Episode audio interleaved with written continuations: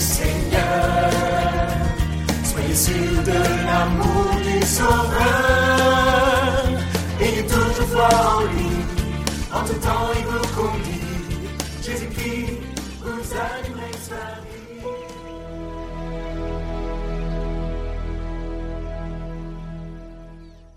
Lecture du livre du prophète Isaïe.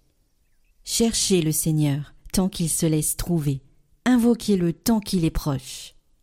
Que le méchant abandonne son chemin, et l'homme perfide ses pensées. Qu'il revienne vers le Seigneur, qui lui montrera sa miséricorde, vers notre Dieu qui est riche en pardon. Car mes pensées ne sont pas vos pensées, et vos chemins ne sont pas mes chemins. Oracle du Seigneur. Autant le ciel est élevé au-dessus de la terre, autant mes chemins sont élevés au-dessus de vos chemins, et mes pensées au-dessus de vos pensées.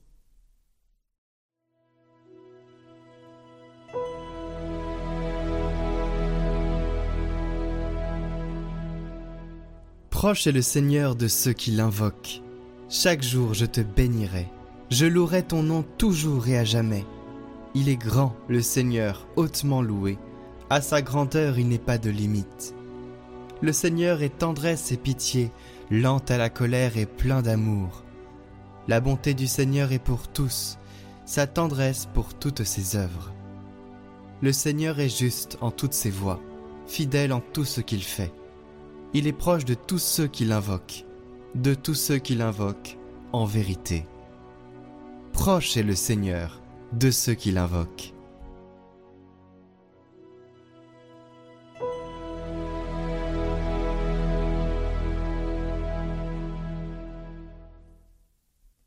Lecture de la lettre de Saint Paul apôtre aux Philippiens. Frères, soit que je vive, soit que je meure, le Christ sera glorifié dans mon corps. En effet, pour moi, vivre c'est le Christ et mourir est un avantage. Mais si, en vivant en ce monde, j'arrive à faire un travail utile, je ne sais plus comment choisir. Je me sens pris entre les deux. Je désire partir pour être avec le Christ, car c'est bien préférable. Mais, à cause de vous, demeurer en ce monde est encore plus nécessaire. Quant à vous, ayez un comportement digne de l'évangile du Christ.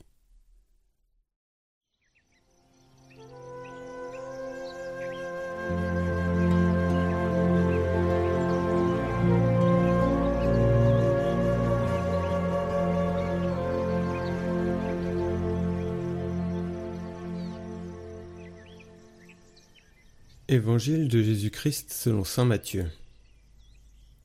En ce temps-là, Jésus disait à ses disciples cette parabole.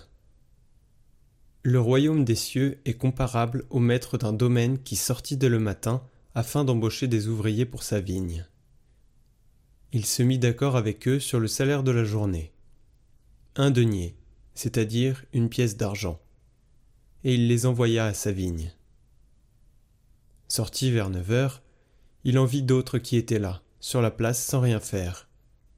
Et à cela il dit Allez à ma vigne, vous aussi, et je vous donnerai ce qui est juste. Ils y allèrent. Il sortit de nouveau vers midi, puis vers trois heures, et fit de même. Vers cinq heures, il sortit encore, en trouva d'autres qui étaient là, et leur dit Pourquoi êtes-vous restés là, toute la journée sans rien faire? Ils lui répondirent Parce que personne ne nous a embauchés. Il leur dit Allez à ma vigne, vous aussi. Le soir venu, le maître de la vigne dit à son intendant Appelle les ouvriers et distribue le salaire, en commençant par les derniers pour finir par les premiers. Ceux qui avaient commencé à cinq heures s'avancèrent et reçurent chacun une pièce d'un denier. Quand vint le tour des premiers, ils pensaient recevoir davantage, mais ils reçurent eux aussi chacun une pièce d'un denier. En la recevant, ils récriminaient contre le maître du domaine. Ceux-là, les derniers venus, n'ont fait qu'une heure, et tu les traites à l'égal de nous, qui avons enduré le poids du jour et de la chaleur. Mais le maître répondit à l'un d'entre eux. Mon ami, je ne suis pas injuste envers toi. N'as-tu pas été d'accord avec moi pour un denier? Prends ce qui te revient et va-t'en. Je veux donner au dernier venu autant qu'à toi. N'ai-je pas le droit de faire ce que je veux de mes biens? Ou alors ton regard est-il mauvais parce que moi, je suis bon? C'est ainsi que les derniers seront premiers, et les premiers seront derniers.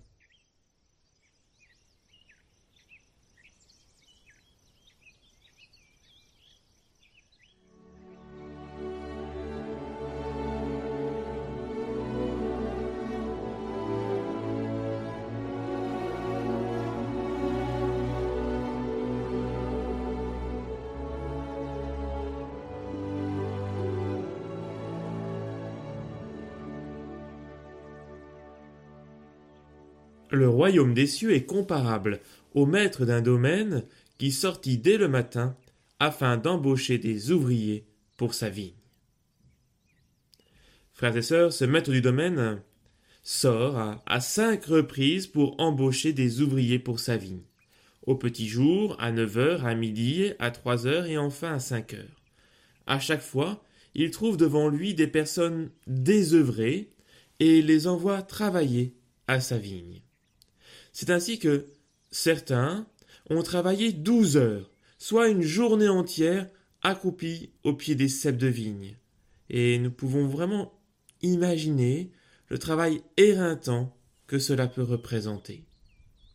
Et donc à la fin de la journée, le maître du domaine rassemble tous les ouvriers et les met en file les uns derrière les autres, et la distribution commence par les derniers venus, ceux qui n'ont fait qu'une seule heure.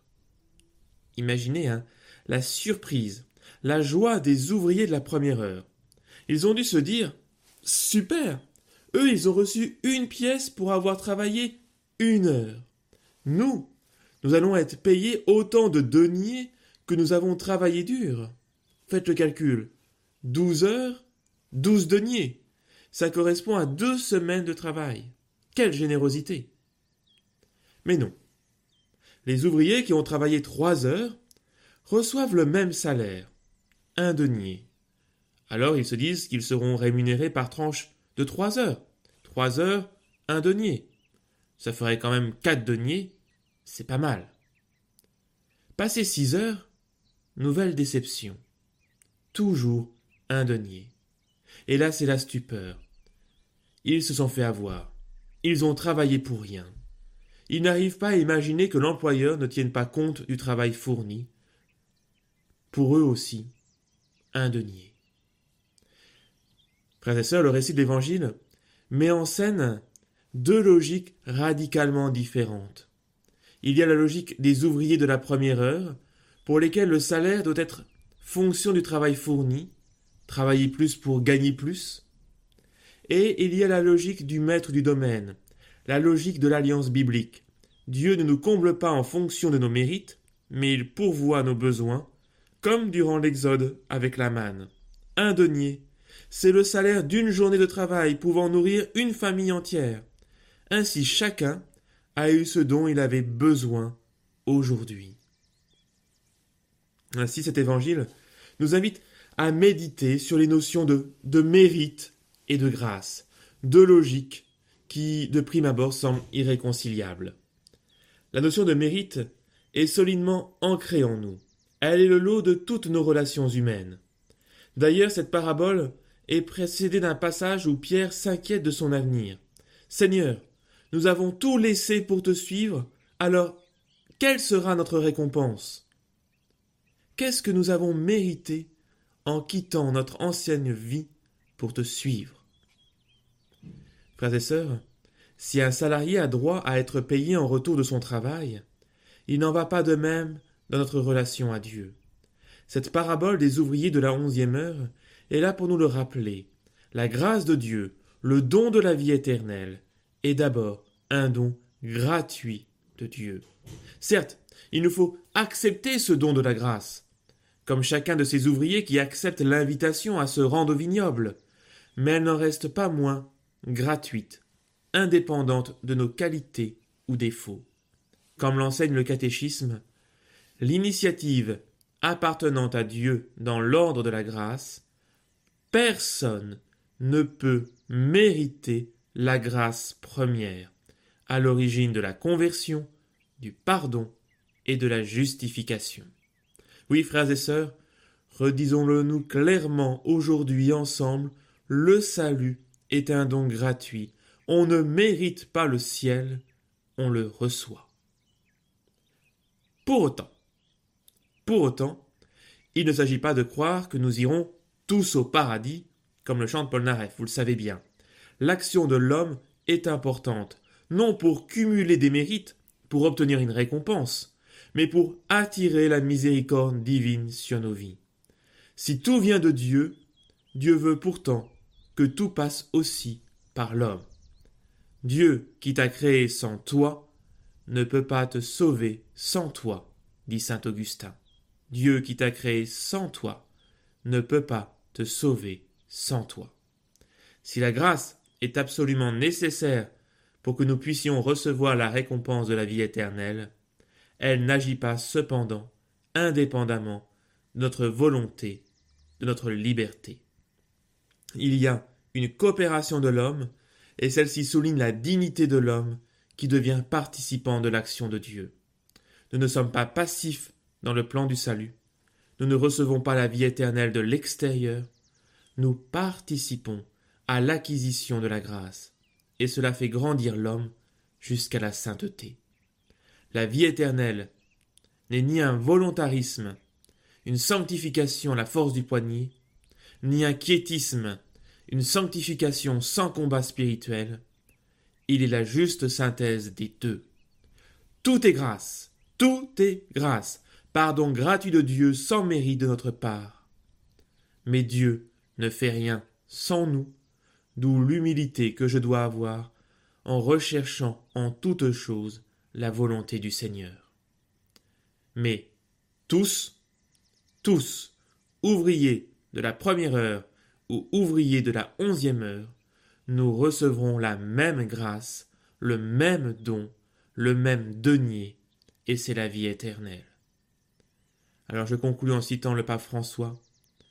Si nous voulons être prêts pour la rencontre finale avec le Seigneur, nous devons coopérer avec lui dès maintenant.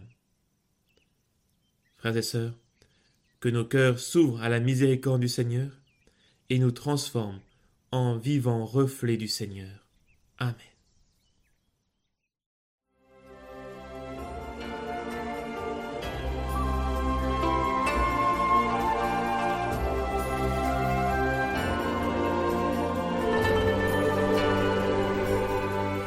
Neuvaine aux saints archanges.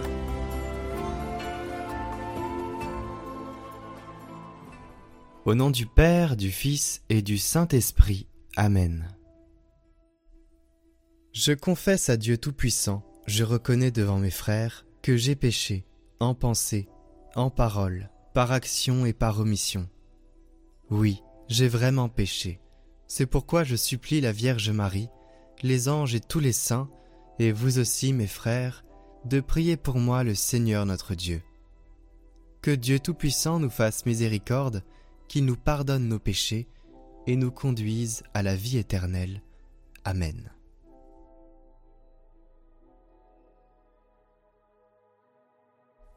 Saint Michel Archange, défendez-nous dans le combat. Soyez notre secours contre la malice et les embûches du démon. Que Dieu lui fasse sentir son empire. Nous vous en supplions. Et vous, prince de la milice céleste, repoussez en enfer par la force divine Satan et les autres esprits mauvais qui rôdent dans le monde en vue de perdre les âmes. Amen.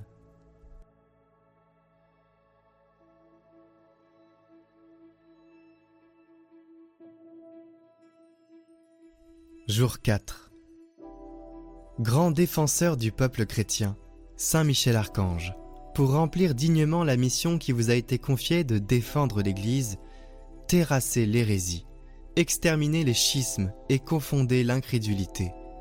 Multipliez vos victoires sur les monstres infernaux qui veulent détruire notre foi. Que l'Église de Jésus-Christ accueille de nouveaux fidèles et s'agrège des royaumes entiers afin qu'elle puisse peupler le ciel d'âmes élues, pour la plus grande gloire du divin Rédempteur, à qui vous-même devez vos triomphes, vos mérites et votre éternelle félicité. Ainsi soit-il.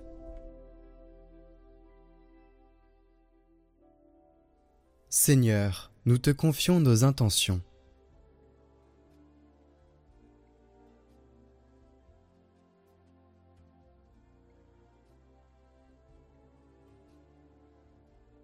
Tu as dit, si vous êtes deux ou trois réunis en mon nom, demandez et vous serez exaucés. Alors en présence des anges que tu nous as permis de connaître, nous te prions pour nos intentions, avec la prière que tu nous as enseignée, afin que tes serviteurs les déposent devant les marches de ton trône. Notre Père, qui es aux cieux, que ton nom soit sanctifié, que ton règne vienne, que ta volonté soit faite sur la terre comme au ciel.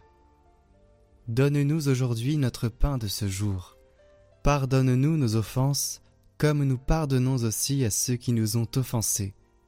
Et ne nous laisse pas entrer en tentation, mais délivre-nous du mal. Amen.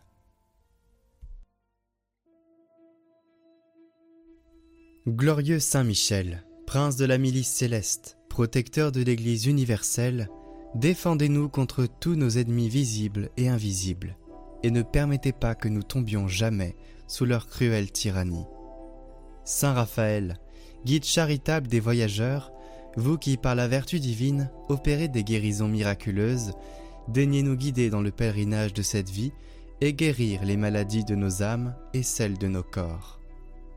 Saint Gabriel, vous qui êtes appelé à juste titre la force de Dieu, puisque vous avez été choisi pour annoncer à Marie le mystère où le Tout-Puissant a déployé la force de son bras, faites-nous connaître les trésors renfermés dans la personne du Fils de Dieu, et soyez notre protecteur auprès de son auguste mère. Saint Michel Archange, priez pour nous. Saint Raphaël Archange, priez pour nous. Saint Gabriel Archange, priez pour nous.